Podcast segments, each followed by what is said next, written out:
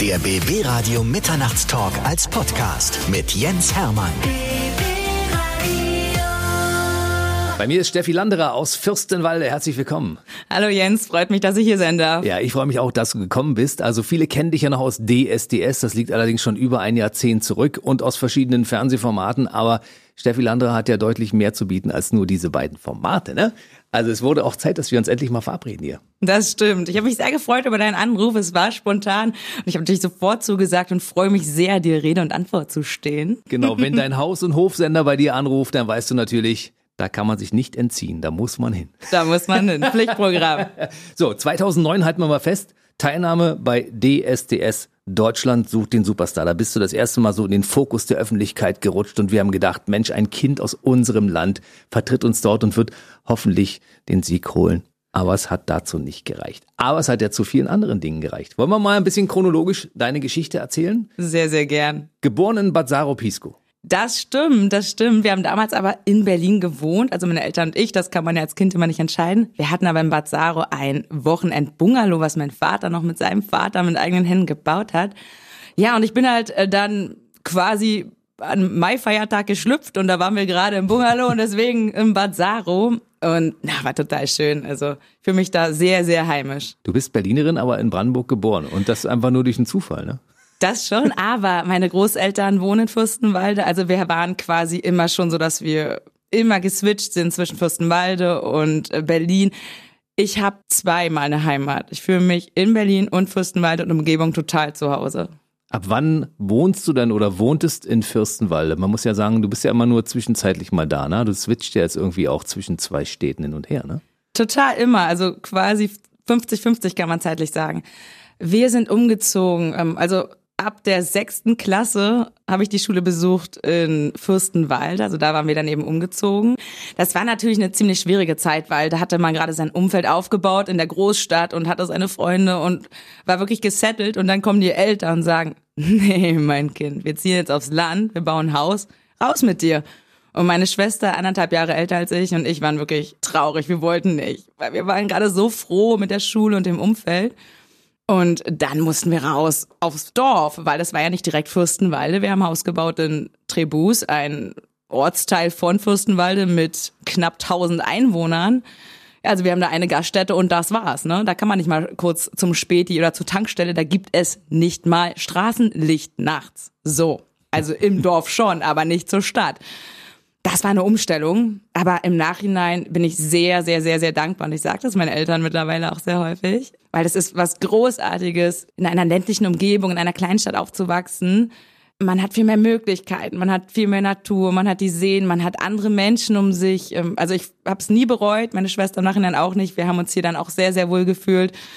Und jedem, dem das passiert, kann ich nur mit an die Hand geben, gib der Sache Zeit und lass dich darauf ein. Weil Land und Stadt hat natürlich beides Vorteile. Aber du warst ja schon immer so eine Tierliebhaberin. Dementsprechend konntest du deinem Hobby auch so ein bisschen frönen, weil Tiere gab es ja eine Menge in Tribus, ne?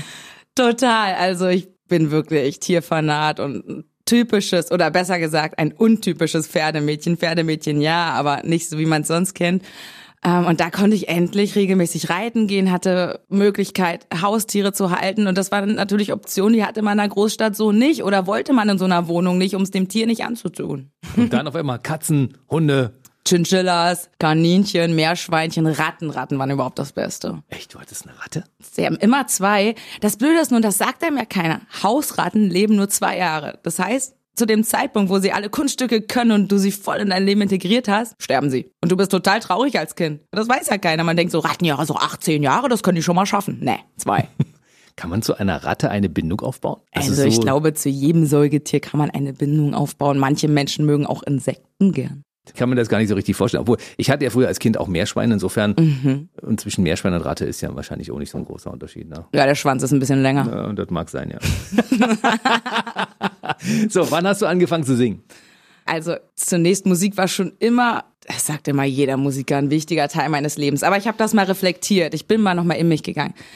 Ähm, es hat ja damals angefangen mit der Kassette. Ich war ja noch Kassettenzeitalter. Ich hatte überall so einen Walkman. Ich bin immerhin gewalkt mit meinem Walkman Dann wurde aus dem Walkman ein Discman und aus dem Discman ein MP3-Player mit geringer Akkulaufzeit. Hm. Ich immer dabei, ich habe überall Musik gehört. Das hat mich schon mal von den meisten unterschieden. Ich immer dieses dicke Gerät und zehn CDs oder so bei hatte. Wer macht das schon? Ich mach das. So, und dann ich angefangen mal mitzusingen. Als wir dann noch ausgezogen waren, da bin ich viel Fahrrad gefahren. Ich war 12, 13 Jahre alt, da ging nichts anderes, legal. dann immer mit dem Mountainbike schön um See, ne? Immer die Runden um den See.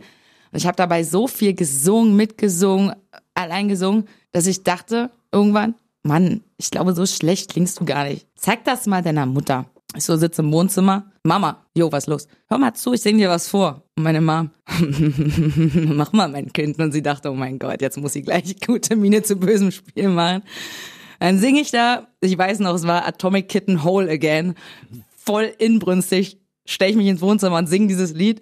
Ich glaube, es klang so okay. Aber für meine Mama war dieses okay schon wirklich eine neue Welt, weil sie dachte, meine Tochter spielt doch immer nur mit Jungs welche Videospiele, spielt mit ihr Meerschweinchen, was soll die jetzt singen können? Hm. Konnte sie und dann hat sie mich gleich in eine Musikschule gesteckt. Und dann hast du angefangen, dort professionell zu singen. Ja, genau. Theorieunterricht erst im klassischen Bereich zwei Jahre lang, dann im Bereich Popgesang. Ich hatte auch mehrere Jahre ähm, eine theoretische Musikausbildung, lief aber so semi erfolgreich, weil mein Instrument ist meine Stimme. Ich konnte nie wirklich ein anderes Instrument spielen, vor allem damals nicht. Und dann musste ich da Töne hören und neben mir alles so Pianisten und alle konnten Instrumente und ich hatte nur die Stimme und ich saß dann und dachte, oh mein Gott, keine Ahnung, was das jetzt für ein Tonsprung war. Also ähm, das Praktische lag mir dann mehr, muss ich sagen. Aber du kannst in der Theorie eine Note lesen? Ja, schon auch ja, auch Dur von Moll unterscheiden. Also das Grundsätzliche kann ich schon, aber ganz ehrlich nicht spruchreif. So, dann warst du noch so jung und hast angefangen da zu singen. Und äh, dann muss ja irgendwer zu dir mal gesagt haben, willst du dich nicht mal auf eine Bühne stellen und mal vor Leuten singen und mal gucken, wie das auf die wirkt? Weil wir finden es ja ganz gut. Ähm, es war ähnlich. Also ich war dann an der Fürstenwalder Musikschule. Eine gute Musikschule, muss ich sagen, habe mich immer gut aufgehoben gefühlt. Und da gab's diesen Popcore Golden Voices. Den kennen wahrscheinlich in Brandenburg doch hier schon recht viele, weil wir auf vielen Bühnen standen.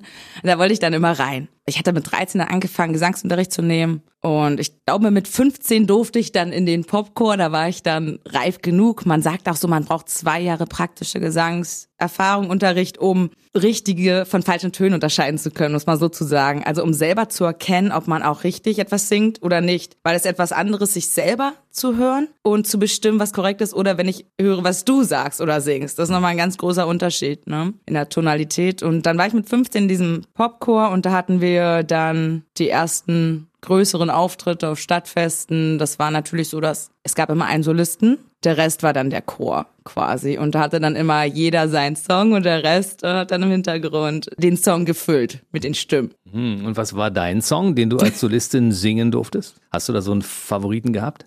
Whole Again wahrscheinlich, ne? Von der Nee, nee, nee. nee, sowas sagt man. Den kann ich gut.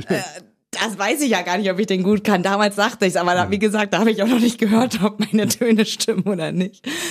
Ähm, das war tatsächlich, glaube ich, der Song, der auch bei DSDS ähm, bei Dieter Bohlen ausgestrahlt wurde. Es war Mercy von Duffy. Das war damals so mein Song, cool. weil ich diese knatschige, Passt. nervige Stimme habe. Und das hat echt gepasst, ja. Findest du, dass du eine knatschige, nervige Stimme hast? Das hat Dieter Bohlen damals zu mir gesagt, dass es also, sie bleibt im Kopf. Man braucht natürlich auch so ein Alleinstellungsmerkmal in der Stimme. Also darf man eher froh sein, wenn man irgendwas natürlich. hat, was hängen bleibt. Ja, ich weiß, dass sie nervig ist, aber äh, du kannst ja abschalten, wenn es dir nicht gefällt. Ich finde das ganz im Gegenteil. Ich bin ja so ein stimmfixierter Mensch, okay. weißt du, ich stehe auf sowas. Ich mag Stimmen, die außergewöhnlich sind und deine ist außergewöhnlich. Also tatsächlich äh, mit einem hohen Wiedererkennungswert. Ich danke dir. Wir das kommen zurück aufs Singen. Ja, ähm, ja. Also du standst dort auf der, auf der Bühne und hast äh, Songs gesungen. Mhm. Und das war ja zwischen 15 und 19. 19 war dann dein DSDS-Auftritt, mhm, ne, 2009. Mhm. Ja. Da war ja ein bisschen Zeit zwischendurch. Was hast du in der Zeit gemacht? Hast du deinen Gesang verbessert noch? Und Erstmal habe ich mein Abitur gemacht. Mit 1,4, war? Äh, ja. Gute Leistung. Ja, nö, ist es auch, Jens. Ich war auch sehr zufrieden. 1,4, absolut solide. Ich war aber auch immer fleißig, muss ich sagen. Und äh, von daher war ich froh, dass ich das so gut gemacht habe. Aber überhaupt, Abitur bestehen ist allgemein super. Von daher würde ich auch sowieso jedem empfehlen, macht dein Abitur. Aber zur Musik. Ähm, ich habe dann wirklich bis zur DSDS-Teilnahme war ich beim Popcore. Hab nebenbei immer, oh, ich hatte immer so viele Bands auf. Ich hatte auch, kann man gar nicht drüber reden, eigene Rockbands, so eine richtige, wir sagen Boiler Room Bands. Also wir hatten wirklich unter Kneipen unsere Proberäume, da war es feucht und schimmlig und wir haben das immer nur Boiler Room genannt, also, ne, weil das passt ja. Wie so eine große Abstellkammer. Und da hatte ja jeder irgendeine Band, so eine Rockband und dachte, wir sind die krassesten, wir sind die coolsten. Diese Sturm- und Drangphase hatte ich auch.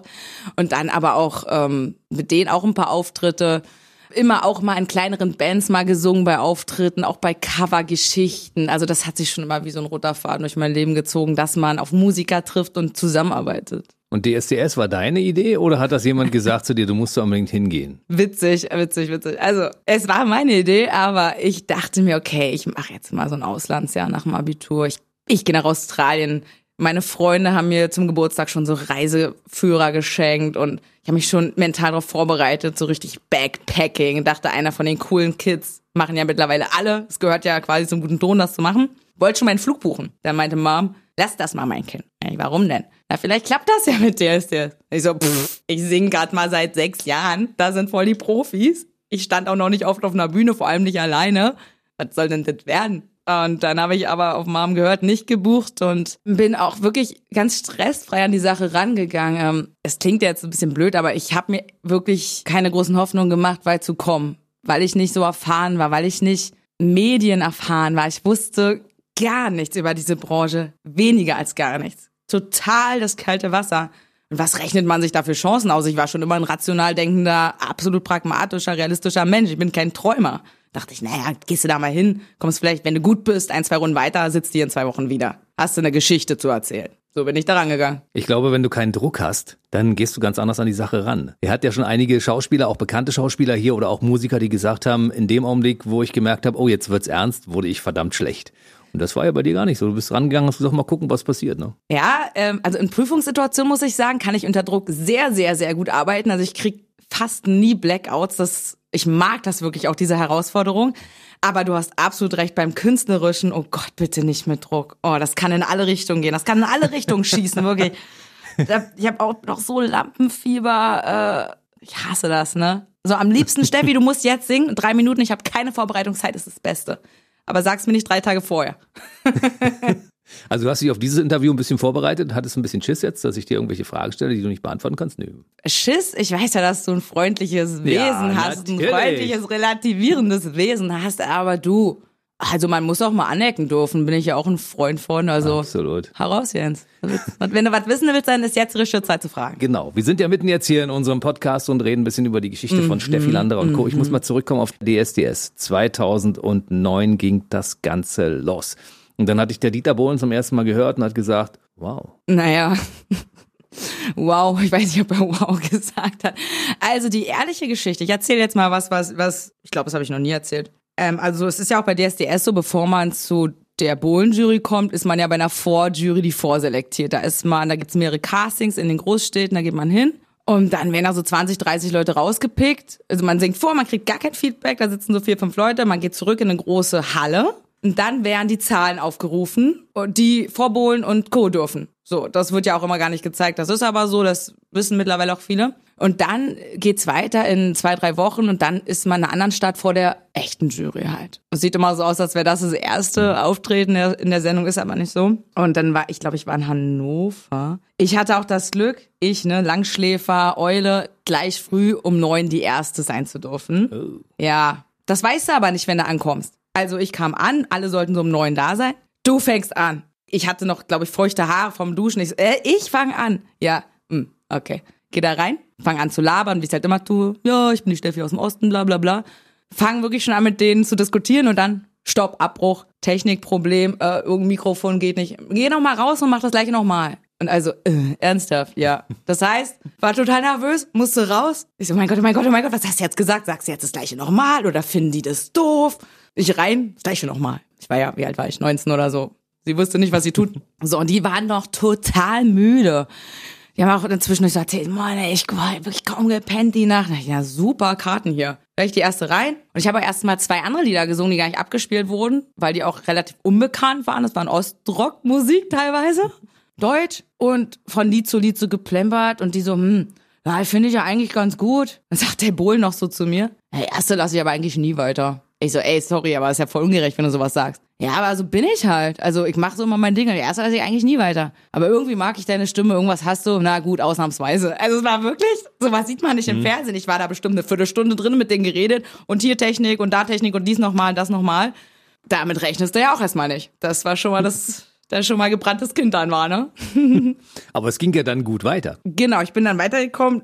Ich komme dann raus und mein, meine Familie war mit draußen. Und ich so, ich bin im Recall und die haben das gar nicht geglaubt. Weil, also ich muss schon sagen, meine Familie glaubt an mich, aber die wussten ja auch, dass ich, dass ich noch voll das Greenhorn bin und gar nicht so krass singen kann, sondern gerade erst anfange. Da waren die total überrascht und fast zu Tränen gerührt, dass die Alte das geschafft hat, da in Recall zu kommen. Wirklich, ich war da so eher der Underdog. Es ging bis in die Live-Shows. Das ging bis Und du warst in der Karibik. Darf man ja auch Karibik. Erwähnen, ne? Und dazwischen ist ja dann noch was. Also das gibt ja so viele Steps. Also das wird alles gar nicht so gesehen im Fernsehen. Bis man wirklich in den Live-Shows ist, vergehen Monate. Also meine Australien-Reise konnte ich mir schenken. Da vergehen Monate. Ich glaube, die ganze Aufzeichnung dauert ein halbes Jahr, will ich sagen. Unglaublich. Ja, unglaublich. Und dann es wird das auf eine Stunde eingedampft, da war im Fernsehen. Ja, das sieht alles immer so spontan aus und so gekonnt aus. Und in Wirklichkeit hast du da schon fast jede Stadt in Deutschland dann gesehen, hattest überall ein Casting. Aber so ist es im TV, ne? Können wir mal auf diesen Aufenthalt in der Karibik zu sprechen Ja, kommen? klar. Weil wenn man das von außen sieht, sagt man die haben das absolute perfekte Leben. Und ich glaube, dass es äh, genau das Gegenteil ist, weil da ist, man, man kriegt von dieser Urlaubsatmosphäre wahrscheinlich wenig mit, weil man muss die ganze Zeit Texte lernen und Songs äh, ein, sich einprügeln und solche Sachen, ne? Ja, also erstmal muss ich sagen, Location, das Hotel, alles ein Traum, ein Traum. Da suchen sie wirklich das Beste vom Besten aus. Jedes Zimmer hatte einen eigenen Whirlpool. Es ist natürlich so, dass dadurch auch Geschichten ja nicht erfunden werden sollen, aber da wird ein, die werden befeuert, ne? Wenn na klar, da sprudeln die Gefühle hoch, da springen Leute in den Pool, da passiert vielleicht was zwischen Leuten, die sich mögen oder eben gar nicht mögen, Streit. Das erstmal dazu, also das wird schon, dieses Urlaubsparadies macht schon viel mit einem. Aber zur zeitlichen Komponente, Jens, wow, das war so wenig Schlaf und auch so wenig Feierei. Wir haben oft bis spät, spät abends gedreht, mussten dann bis zum nächsten Morgen, und Frühstück gab's immer so um acht, halb neun, mussten wir fertig sein mit einer neuen Gruppe oder mit einem neuen Duettpartner, ein Lied, was wir noch nicht kannten, uns beizubringen. Und das soll im Zweifel auch noch gut klingen und am allerbesten noch mit einer Choreo versehen sein. Toll, im Bikini, super spitzenmäßig. Ja, und dann sitzt du da mal halb neun beim Frühstück mit dicken Augenringen und freust dich, dass du gutes Make-up eingepackt hast.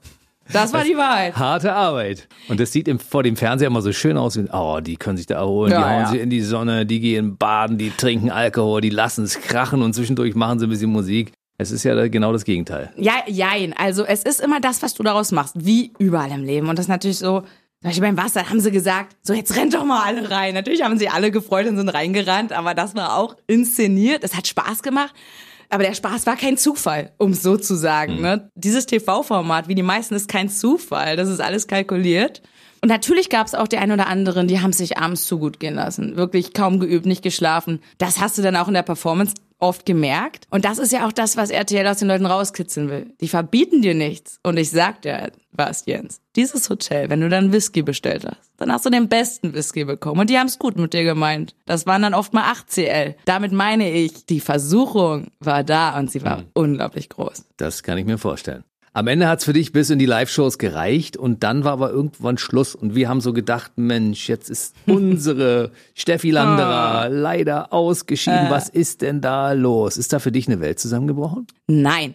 Ich war am Anfang traurig, natürlich, aber ich wurde auch schon, das muss ich auch mal zu sagen, ich wurde schon psychologisch darauf vorbereitet. A, ich weiß nicht, wie es heutzutage ist, aber damals war es so, dass Teilnehmer, vor allem Teilnehmerinnen aus dem Osten Deutschlands, nachteilig behandelt würden von westdeutschen Anrufern, wurde mir gesagt. Echt? Ich habe das selber so nie erlebt, so ein Ost-West-Konflikt. Ich bin ein Ostkind, aber mir ist total, total wurscht, wo jemand herkommt. Das ist mir so egal. Das muss ich erstmal so begreifen als 19-Jährige, dass das eine Rolle spielt. Und dann, was auch kaum einer so weiß, das ist so, dass Anfang des Monats fliegen immer die Weiber raus, weil, da habe ich auch erstmal gefragt, weil, weil die ganzen kleinen Kiddies mit ihren Prepaid-Handys, die kaufen sich ähm, dann halt eine Karte, irgendwie 15 Mark oder Euro, Euro waren das schon drauf. Und das ist telefonieren das dann am Anfang des Monats ab und können dann nicht mehr anrufen zum Ende des Monats. Dass man mal versteht, auch wie so, wie, wie, wie ticken die, wie tickt dieses ganze System, wie viele Faktoren kommen da zusammen. Und dann natürlich auch die Leistung, ich muss sagen, war nicht meine beste Leistung an dem Tag. Liederauswahl, äh, ich glaube, da gibt es schon genug Geschichten drüber, inwieweit man Einfluss auf die Songauswahl hat. Also es war ein Mix aus allem. Bestimmt. Ich sag mal so, äh, weniger, hm. ja, eher weniger und da kommt einfach total viel zusammen. Aber es ist auch so, dass DSDS ist eine Riesenchance für alle Teilnehmer. Man kann wirklich viel daraus machen, man erlangt viel Bekanntheit. Aber da geht's ja nicht nur um Gesang, da geht's ja um ein ganz großes Gesangpaket und die wollen auch Rollen. Die wollen den Charmeur, die wollen die Zicke, die wollen die Diva, die wollen die Liebe, die wollen Rollen haben. Weil es spannend ist, das ist normal. Und man muss dann überlegen, will man da mitspielen oder nicht. Man hat aber immer die Wahl. Und ich habe mich da nicht so ganz zu diesem Zeitpunkt so gesehen. Und deswegen dachte ich, die Erfahrung war toll. Aber das hat mir auch gereicht. Das hat mir auch gereicht, weil ich habe so viel von, diese, von dieser Medienbranche abgekriegt. Hätte ich nur mal gesponnen, hätte ich gewonnen oder hätten die gleich eine Single mit mir gemacht, ich wäre nicht bereit dafür gewesen. Ich mhm. sag's gleich. Ich war viel zu jung. Ich hätte wahrscheinlich viel zu viel Fehler gemacht. Wer weiß, ob ich abgerutscht wäre. Ich weiß es nicht. Wie, vielleicht wäre ich auch abgehoben. Ich bin froh, dass ich dann nicht gewonnen habe mit meinen jungen Jahren. Du hast aber trotzdem so ein, zwei Fehler gemacht, indem du zum Beispiel Kontakte, die du bei DSDS geknüpft hast, dann auch nutzen äh, konntest oder genutzt hast und dann auch äh, einem schwarzen Schaf auferlegen bist. Du hast irgendwie einen Manager gehabt, der dich irgendwie verarscht hat, ne? Ähm, so ähnlich. Es war nicht direkt bei DSDS, es ist so danach, du gehst danach da raus und alle reden auf dich ein. Du kriegst Anrufe von da und da, wer dich managen will, wer einen Auftritt haben will, wer mit dir irgendwie zusammenarbeiten will und du bist völlig überfordert, weil du ganz neu bist in dieser Branche. Und du kannst eigentlich nur Fehler machen und du sollst auch Fehler machen, was ich wirklich jedem rate. Mach auch Fehler und lerne daraus. Mein Fehler war, ähm, dass ich, also auch mein Umfeld hatte keine Erfahrung, konnte mir keinen Ratschlag geben. Ich habe mit Leuten zusammengearbeitet, die genauso naiv waren wie ich, die dachten, ey, du warst einmal im Fernsehen, das ist jetzt eine große Nummer, du, der, der, der Erfolg, der Reichtum, der wird dir nur so zufliegen. Bullshit, Bullshit, Bullshit, Bullshit. Dachten Leute damals aber, ich nicht unbedingt, aber ich habe es mir einreden lassen. Mhm. Mit Leuten zusammengearbeitet, die selber keine Erfahrung hatten. Und das würde ich keinem empfehlen. Und äh, daraus habe ich gelernt. Und bin da auch schnell dann irgendwie weitergekommen. Man hat aber ähm, mitgenommen, dass man eben in dieser Branche nur weiterkommt, wenn man unglaublich ehrgeizig ist, mit den richtigen Leuten zusammenarbeitet, die was können, dass man auch mal an die Hand genommen wird, dass man mit unglaublich vielen Leuten reden muss, sich ins Gedächtnis rufen muss, netzwerken muss. Also, dass irgendeiner zu einem kommt, egal jetzt ob im Film, in der Modebranche oder in der Musik und sagt, ich mach dich ganz groß dann soll er erstmal zeigen, dass er das schon mal gemacht hat, weil ansonsten ist das alles Quatscherei und diese Quatscherei, die muss man erstmal wegschieben können. Genau, also für alle künftigen Popstars, lasst euch Referenzen zeigen und entscheidet yeah. dann, ob ihr der Meinung seid, yeah. mit dem gehe yeah. ich den Weg. Ja. So, du hast die Musik dann ein bisschen nebenbei gemacht und warst dann in einem, äh, sag ich mal, Erfolgsformat Berlin Tag und Nacht. ja, und zwar genau. mehrere Jahre und hast gedacht, dann ist es jetzt halt die Schauspielerei. Ja, also ich habe erstmal dann nach der SDS, ich habe dann studiert und zwar weil ich dachte, okay, man, also ich war schon immer bodenständig, ich habe gedacht, okay, wenn das hier alles nichts wird, dann brauchst du einen soliden Background. Hab dann BWL studiert mit der Spezialisierung Medienmanagement, damit ich irgendwie noch nah am Thema bin. Und dann dachte ich mir ganz wie normaler jeder andere Student, ach Mensch, suche ich mir doch mal so einen Nebenjob neben der Uni, das kriegst du hin. Und habe mich da ganz blauäugig beworben einfach. So, dann gab es einen Fernsehaufruf, ich habe mich beworben per E-Mail und habe dann eine Casting-Einladung bekommen und bin dahin. Berlin Tag und Nacht war unser Thema. Ja. Das hast du gemacht und da hast du dich auch richtig reingekniet und auf einmal war das mhm. von, von jetzt auf gleich vorbei. Ja, das stimmt auch. Also ich war, während meiner Uni hatte ich quasi, war ich Nebendarsteller, hatte noch eine kleinere Rolle, die wurde dann, nachdem ich mein Studium erfolgreich abgeschlossen hatte, eben zu einer Hauptrolle. Da war ich dann, glaube ich, noch ein Jahr. Das war auch vorher alles so mit dem besprochen, mit der Produktionsfirma Filmpool. Ich muss auch zugeben, die waren da wirklich auch mit dem Studium und allem total also total kooperativ, das hat echt Spaß gemacht, muss ich auch mal sagen. Ähm, dass die gesagt haben, mach die Uni fertig, und dann können wir gucken, wie wir die Rolle ausbauen. Also so wirklich auch bodenständig und wollten das, dass die Leute, dass die Darsteller noch einen zweiten Boden unter den Füßen haben. Also dass sie eine Ausbildung haben, das fanden die gut. Weil viele heben ja noch ab und mhm. verlieren sich in, in ihrem aktuellen Ruhm. Es gibt einem Sicherheit, wenn man weiß, ich falle weich, wenn das hier nicht klappt, weil ich habe eine Ausbildung, ich habe ein Studium, egal was, ob jetzt so, eine, so ein akademischer Grad ist oder ein handwerklicher Abschluss oder irgendwas, ist egal. Du hast was, das kannst du und das kannst du weitermachen. So, aber Ich war dann ein Jahr dort nach der Uni und dann war es wirklich so, dass plötzlich der ganze Handlungsstrang, wo ich ähm, eben integriert war, auserzählt wurde. Also alle meine Kollegen, mit der ich die Geschichte hatte, wurden dann eben auch auserzählt. Ja, und das passiert aber bei so Sendungen. Das ist so, das passt gerade nicht mehr so oder die Geschichte ist auserzählt. Man muss da jetzt auch nicht künstlich noch etwas erfinden und dann muss man dann auch leben. Das tut wieder weh in dem Moment. Mhm. Klar, es tut weh, bei so einer Castingshow auszuscheiden. Es tut weh, wenn so eine Rolle rausgeschrieben wird. Aber Enttäuschung, gerade in dieser sehr dynamischen Branche, die gehören dazu, damit musste leben. Das ist im Leben so. Abhaken, weitermachen, Krönchen richten. Dann hast du festgestellt, von der Musik kannst du aber nicht leben. Du musst etwas anderes machen und hast dich einem seriösen Job gewidmet. Ja, also erstmal klar, ich war danach so enttäuscht und dachte, Mann, ey, was machst du denn jetzt? Ich habe immer noch nebenbei Auftritte bei Stadtfesten gehabt und oder alles, was man halt so kennt, so kleinere. Coverband. Coverbands, ja, oh Gott, diese ganzen Coverbands, Kneipentouren, ole, wirklich auf fünf Stunden die Stimme weggeledert. Davon kann man nicht leben. Die werden nicht gut bezahlt, die Bands, obwohl die wirklich viel leisten. Also das ist echt ein Problem, muss ich sagen. Schade. Und dann dachte ich mir, okay, davon kannst du nicht leben. Suchst du dir noch einen normalen Job und hab dann eben mich im Startup-Bereich umgeschaut, habe da sehr schnell Anschluss gefunden, einen soliden Job gefunden, habe mich total wohl gefühlt und bin da erstmal hängen geblieben. Ja, bin hängen geblieben in dem Job.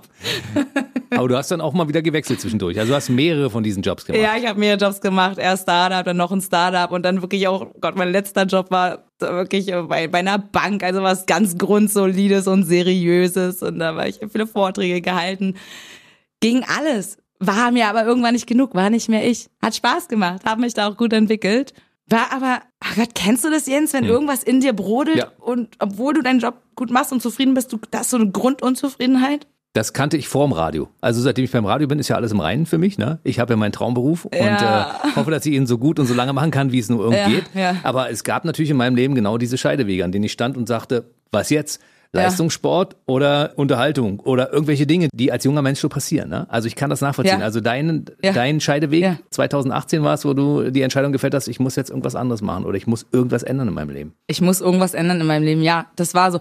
Ja, ich war schon 28 oder so. Es war schon halt was anderes, ne? Aber ich dachte mir, nee, Steffi, stopp. Geh mal in dich, reflektier mal gerade dein Leben. Ich war nicht zufrieden mit der Gesamtsituation und habe gemerkt, ey Mann, du bist eigentlich Künstlerin, du musst eigentlich Kunst machen. Und ich habe immer versucht über die Jahre mir einzureden, ah, diese kleinen Auftritte reichen, mehr brauchst du nicht. Ich habe nebenbei immer selber Lieder geschrieben, die auch aufgenommen, nur für mich und meine mein Umfeld, habe denen dann CDs geschenkt zum Geburtstag. Ich denke, mein Gott, du verschenkst ja dein Potenzial. Mhm.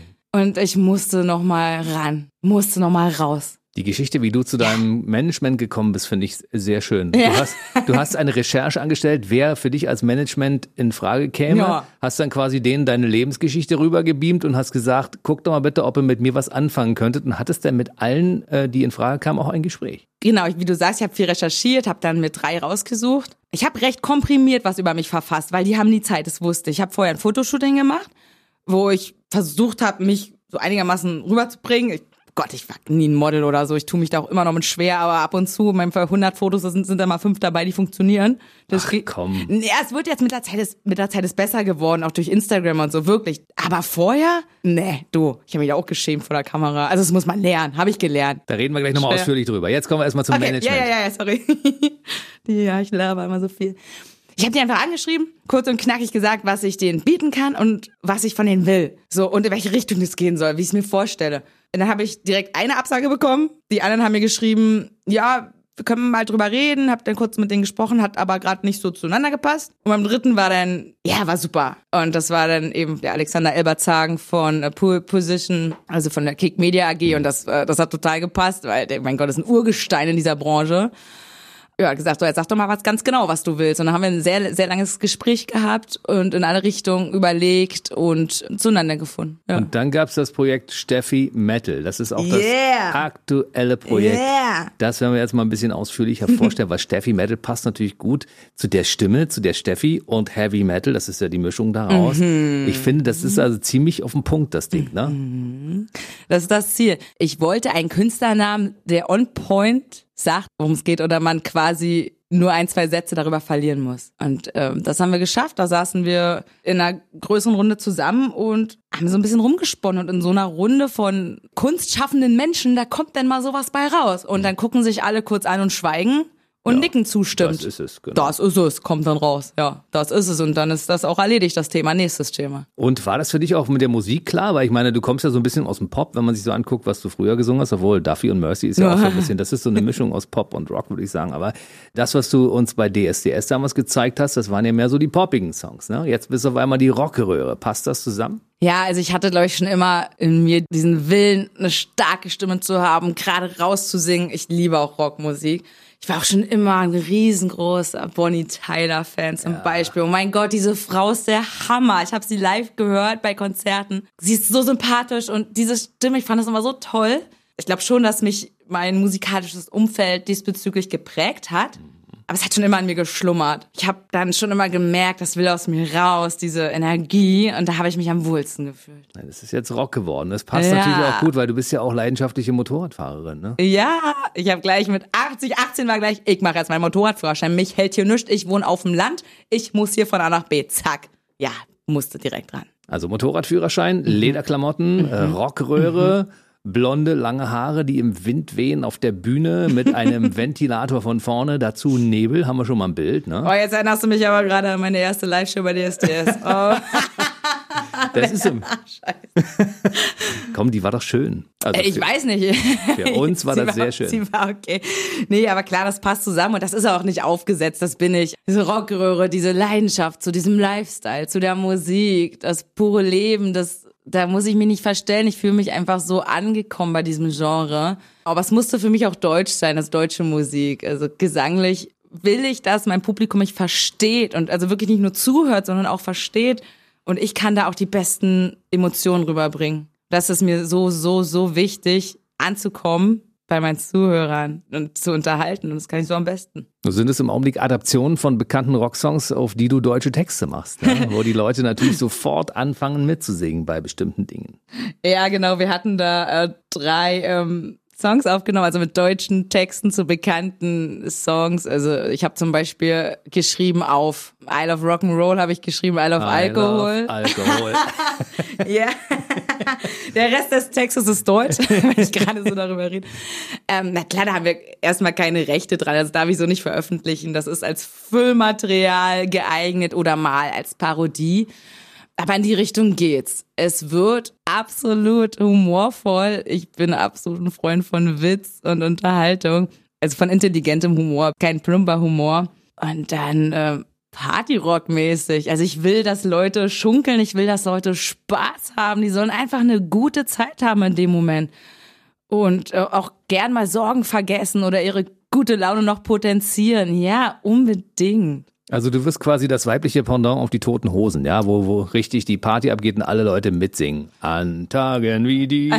ja, bring doch so ein bisschen Mickey Krause mit rein Ah, und dann ja. haben wir ein Game. Also es darf schon, es wird schon noch so ein bisschen partylastiger. Nicht, also Toten Hosen, klar, ist auch viel Schunkelrock und der geht ja auch sehr tief, der Rock, den die machen. Also ich glaube, ähm, viele Balladen wird's von mir nicht geben, aber wer weiß, vielleicht sprechen wir uns in ein paar Jahren nochmal. Ziel ist es auf jeden Fall, eigene Songs zu machen, also die genau in diese Richtung gehen. Ja. Da dürfen wir uns auf einiges gefasst machen. Du hast ja schon mal ein paar Mal probiert, du warst doch schon mal auf Mallorca und hast im Bierkönig einen Auftritt gehabt oder mehrere Auftritte und du hast auch schon bei verschiedenen Rock-Festivals gesungen und vor den Motorradfahrern dort performt. Ne? ja, so in der Art, das genau. Ja, Mallorca war nochmal so ein Thema für sich. Da hatte ich noch keine eigenen guten Songs. Also um auf Mallorca zu bestehen, was wirklich, das sagen viele und das ist so wahr. Ich sag's euch aus eigener Erfahrung, es ist das härteste Publikum der Welt. Wenn die dich scheiße finden, dann merkst du das. Wenn die dich geil finden, dann merkst du das. Du merkst das, wenn die dich so okay finden. Es ist nicht so, so die Deutschen sind sonst so richtig höflich und reserviert. Wenn du schlecht singst oder mal einen Ton daneben, keiner buht dich aus. Die klatschen trotzdem. Die klatschen verhalten, aber die klatschen. Und das ist echt ein dankbares Publikum. Mallorca, die, die haben alle drei Acht im Tee. Was will man erwarten? Da habe ich gemerkt, da kannst du nur wirklich lange überlegen, also auch mit langen, häufigen Auftritten, also mit regelmäßigen Auftritten, wenn du ein eigenes, geiles Programm hast. Das hatte ich damals noch nicht. Ich hatte gute Coversongs, aber wer braucht da gute Coversongs? Da brauchen die guten eigenen Content und dann kannst du das da schaffen. Wenn du es da schaffst, schaffst du es auch in Deutschland in der Regel, wenigstens im Partybereich. Also da steht noch auf dem Zettel, wenn Corona irgendwann vorbei ist, wird Steffi Metal den Ballermann stürmen quasi. Ja? Ich bin da jetzt nicht drauf fokussiert, aufs Ballermann ist. Also wir haben wirklich Deutschland, Österreich, Schweiz, wir haben so viele, so viele tolle Veranstaltungen im Partybereich, wo man auftreten kann. Ballermann ist das da nur ein Thema. Man muss da gar nicht hin. Kann man machen, muss man aber nicht. Es gibt hier so viel, weil die Leute sind, die freuen, erfreuen sich so sehr an Live-Musik und gehen da mit und freuen sich wirklich live unterhalten zu werden, weil das ist das, was du nicht äh, in den digitalen Medien rüberbringen kannst. Du kannst diese Stimmung einfach nicht künstlich erzeugen. Das geht nicht. Wir reden gleich mal über dein Leben als Influencerin. Weil du hast ja wirklich extrem viele Follower, also fast 170.000 sind es Stand heute und das geht ja quasi täglich durch die Decke. Aber ich will natürlich noch zurückkommen auf das, was du aktuell machst. Mhm. 2018 mhm. war für dich der Scheideweg. Du hast gesagt, ich ja. mache was anderes, ich mache Steffi Metal. Ja. Ist es dann schon so, dass sich das jetzt mittlerweile auch ernährt und trägt oder machst du zwischendurch noch andere Dinge, von denen du leben kannst oder musst? Ich bin ja erst nicht mal ein Jahr aus meinem Job raus. Also es ist, ich habe das jetzt nicht entschieden, zack, ich muss jetzt und habe alles hingeschmissen. Nee, nee, das ist schon so, das, soll, das sollte man auch nicht machen. Jeder Mensch sollte da einen vernünftigen Übergang finden. Man muss ja seine Miete bezahlen. Und das würde ich sowieso jedem empfehlen. Also das habe ich ganz viele Jahre lang gemacht, Leute. Ich hatte ganz oft Vollzeitjobs, dann auch viele Teilzeitjobs, als ich gedacht habe, okay, jetzt machst du mehr im Medienbereich. Also es war jetzt, es war oft in meinem Kopf drin, ich muss zurück und habe dann immer wieder Projekte angefangen oder mit Bands gearbeitet, wo ich mehr Auftritte hatte. Bin ich immer Teilzeit gegangen in den Jobs immer eben nebenbei gearbeitet, um einfach ein solides Leben zu haben, aber mir auch durch die Teilzeit die Zeit zu nehmen, meine Kunst auszuleben. Das, was ich wirklich jedem empfehle. Nicht alles hinschmeißen und sagen, ich werde jetzt Rockstar. Das geht alles nicht über Nacht. Das ist ein Prozess über Jahre. Das muss man lernen. Das ist ein Handwerk. Man braucht ein richtiges Umfeld. Man braucht seine Leute. Man braucht ein Management. Man braucht ein Label. Man braucht Produzenten. Man braucht im Zweifel einen Songwriter, der sich selber macht. Es ist nicht so, wenn, dass einem das alles über Nacht zufliegt. Man muss sein Team aufbauen. Deswegen rate ich jedem, slow down, mach erstmal deinen Job und dann fahr da ein bisschen runter zeitlich und bau dir das nebenbei auf. Hauruck-Aktionen klappen in der Regel nicht so schnell. Also ich höre es ganz deutlich, wir müssen uns um dich keine Sorgen machen. Du kommst durch, egal wie es läuft. Ja, also im Zweifel weiß ich, wenn ich irgendwie gerade nicht so über die Runde komme, suche ich mir wieder nebenbei einen Job oder so. Aber jetzt ist gerade mal der Fokus absolut Musik und Instagram. Und ich muss sagen, da hat auch diese Corona-Zeit uns Instagrammern auch geholfen, muss man sagen. Weil alles, was analog nicht möglich ist und nicht möglich war, sich digital abgespielt. Das heißt, die Menschen sind zu den sozialen Medien gegangen, haben sich dort Unterhaltung gesucht, waren dort viel aktiver und dadurch haben wir auch alle viel mehr Follower gesammelt. Also man muss eben so eine Notsituation auch nutzen und immer das Beste draus machen und sich neu erfinden. Es bringt nichts, den Kopf jetzt in den Sand zu stecken und zu sagen, ich bin Künstler, fuck, Corona hat mein Leben zerstört. Klar, es ist eine schwierige Situation, aber es bringt ja nichts, so zu denken. 2017 hast du dich so ein bisschen von Facebook abgewendet. Der Kanal läuft zwar noch unter Steffi Landerer, da kann man noch mal reingucken, aber das irgendwie 2017 ist da Funkstille. Da nimmst du mir jetzt, da gibst du mir jetzt viel mit, Jens. Ich werde dann jetzt mit Ansage den Kanal dann wieder wenigstens aktuell halten Befüllen, mit Informationen. Genau. Ja, wir kommen auf Instagram. Da mhm. bist du ja wirklich vertreten und machst da eine ganze Menge. Mhm. Und äh, du setzt natürlich da deine Reize auch gezielt ein, wenn man das so sagen darf an dieser Stelle. Und äh, die Zahl der Follower ist auch dementsprechend gestiegen. Ja, also ich finde, wer sich wohl in seinem Körper fühlt, darf das auch zeigen. Klingt jetzt wieder wie eine Floskel. Aber ich war schon immer so ein Querdenker. Als Kind habe ich immer Oversized und Jungsklamotten getragen und es konnte mir keiner reinreden. Alle fanden's doof, ich fand's geil.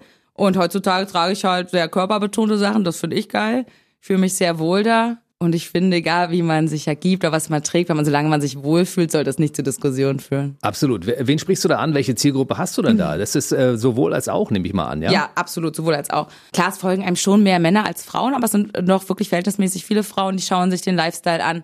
Ist ja auch so, mein Kanal, das, da ist ja so viel Authentizität mit drin, da bin ja so viel, das bin ja absolut ich selbst und so viel Humor und Witz und so viel Selbstironie, weil ich nehme mich ja auch so sehr auf die Schippe weil ich auch einfach so bin.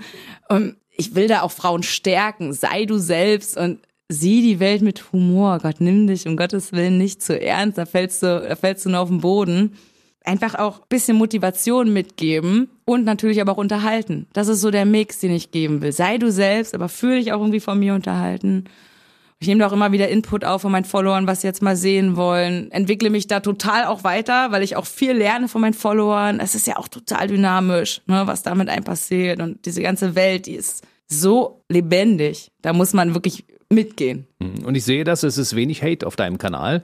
Also es ist viel Zustimmung. ja, ich habe auch ein paar Hater, aber Haters gonna hate. Ähm, die Hater kommen noch, Jens, mit Ansagen. Die kommen noch, wenn ich jetzt erstmal Songs rausbringe. Die Hater kommen von ganz alleine.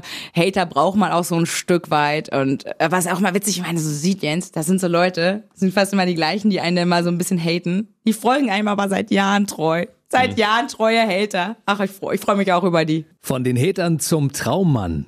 Ich habe mal gelesen, dein absoluter Traummann ist Jared Leto. Jared, oh, die, kennst du die Geschichte? Hast du gut recherchiert? Ich weiß, dass du mit ihm mal ein Duett singen wolltest, weil er ist ja der Sänger von äh, 30 äh, Seconds to, to Mars. Mars. Also ich war ja nach meiner DSDS-Zeit, habe ich eine Zeit lang als äh, eine Hospitanz bei der Bildzeitung gemacht und habe über meine DSDS-Kollegen geschrieben, weil ich ja, ich war schon immer schreibaffin, ich habe das schon immer gemocht, ne?